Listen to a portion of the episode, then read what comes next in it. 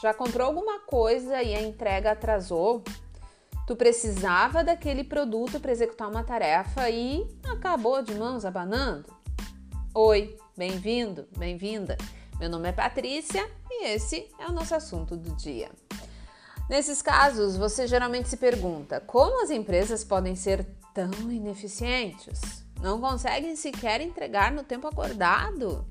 Gente, uma coisa tão simples, né? É só comprar depois vender. Quem não conseguiria fazer isso? Pois é, esse é o nosso assunto sobre o meu tema favorito: logística.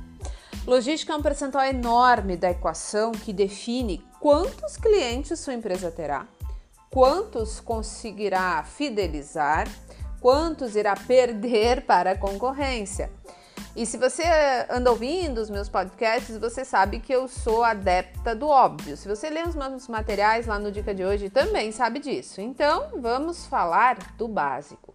Quando a gente fala de estoque, quando a gente fala de compra e venda, a gente precisa considerar do que esse processo depende. Então, vamos começar. Demanda. A demanda, ela é estável. Ela tem projeções confiáveis ela tem pouca variabilidade entre tempos de fluxo né, dos recebimentos, a variação é grande demais? Não tem estabilidade? Nesses casos, o que, que você, como empresa, pode fazer? Você precisa usar o desvio padrão. Aí vem o lead time.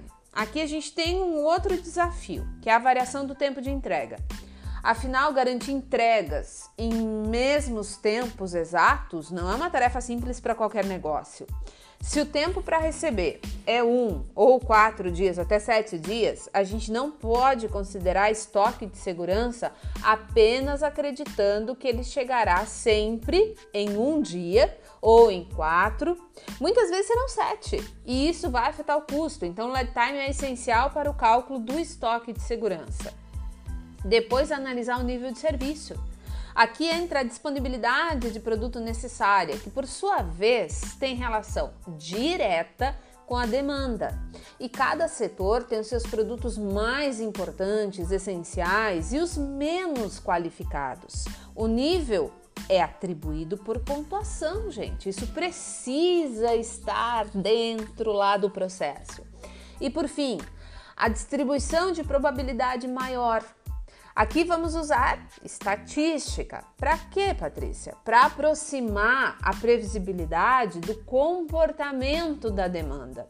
Ou seja, quantos desvios padrão ao redor da média eu usarei para cobrir o quanto da curva e quanto percentual do nível de serviço a gente deve cobrir nessa curva. Então pronto, agora tu pode calcular o estoque de segurança, mas não esquece que existe custo de manutenção.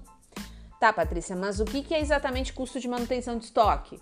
Custo de capital, de armazenagem física, produto obsoleto e, enquanto, e quanto maior o tamanho do lote e do estoque cíclico, maior será seu custo de manutenção dos estoques. Tá, mas espera aí. O que, que é estoque cíclico? Nada mais que o estoque médio formado na cadeia, onde um processo executa a produção ou faz a aquisição de lotes maiores que o necessário para atender a demanda e tão querida e desejada economia de escala. Então a gente precisa ter todos esses parâmetros, todas essas variáveis consideradas dentro do processo para evitar que lá no final a empresa perca um cliente ou que então não consiga né, uh, uh, trazer mais clientes, né, clientes da própria concorrência, enfim, porque tem um serviço inadequado de entrega. Toda essa parte de distribuição vai depender do processo como um todo. Não é algo que é isolado, que é independente. Aliás, né, gente, nada na empresa é isolado e independente. Para terminar, vou deixar uma frase do Chester Carras que diz o seguinte: No mundo dos negócios, nunca se obtém aquilo que se quer, mas sim aquilo que se negocia.